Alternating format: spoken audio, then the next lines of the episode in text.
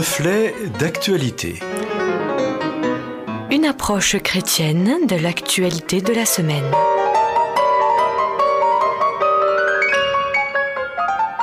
Amis auditeurs, bonjour. C'est le pasteur Samuel Dinsenmeyer que nous accueillons à ce micro pour ce reflet d'actualité. Je vous laisse découvrir la réflexion de ce jour.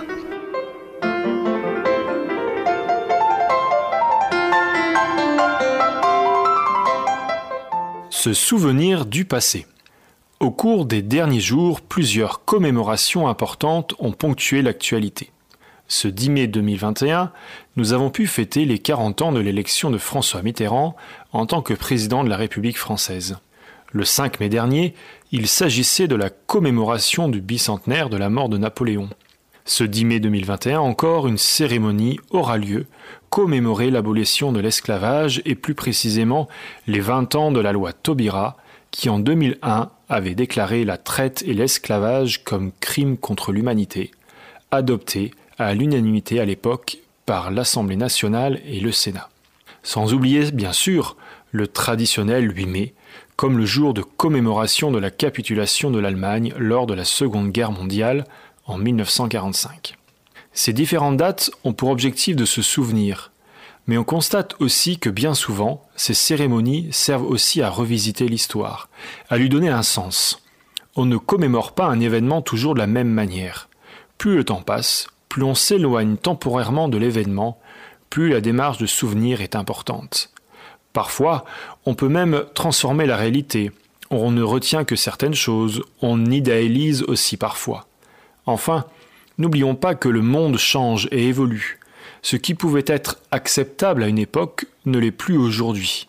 Alors, quand on se souvient, qu'est-ce que l'on retient? Le bicentenaire de la mort de Napoléon a donc vu apparaître une polémique sur le rétablissement de l'esclavage par Napoléon. Ainsi, Emmanuel Macron, lors de son discours commémoratif, a fait un exercice d'équilibriste en saluant l'héritage de l'empereur, sans oublier les côtés sombres de son règne, à commencer par le rétablissement de l'esclavage, les nombreuses pertes en vie humaine ou son exercice du pouvoir arbitraire. La Deuxième République a réparé en 1848 cette trahison de l'esprit des Lumières, a-t-il déclaré à propos du rétablissement de l'esclavage. Nous avons besoin de points de repère et de figures emblématiques que nous trouvons dans le passé, des hommes et des femmes qui ont marqué l'histoire. Ainsi, les uns ou les autres se revendiquent comme les héritiers. Alors que le Parti socialiste peine à exister sur l'échiquier politique français actuel, les leaders de ce parti politique commémorent les 40 ans de l'élection de François Mitterrand à la présidence de la République française. Ils cherchent à la fois cet héritage et peut-être une source d'inspiration pour réinventer quelque chose. Enfin, faire acte de mémoire, c'est se souvenir pour ne pas oublier. On parle même de devoir de mémoire comme s'il y avait une obligation ou tout du moins une nécessité. Ne pas oublier parce ce qui a été vécu est important, soit pour le reproduire, ou au contraire pour ne pas vivre cela à nouveau.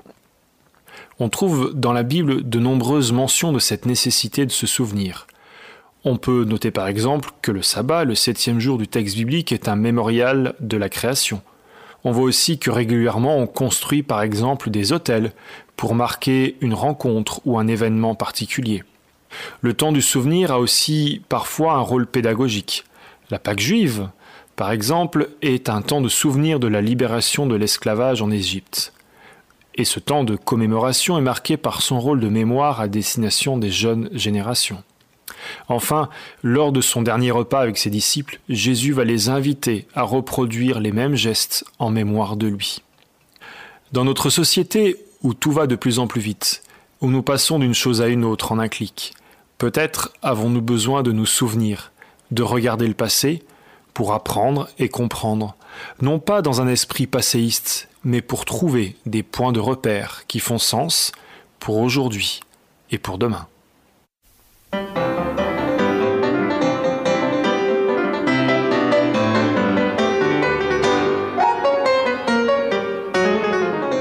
Merci au pasteur Samuel Dinsenmeyer pour cette réflexion. N'hésitez pas, amis auditeurs, à nous en demander le texte. Il vous sera adressé gratuitement.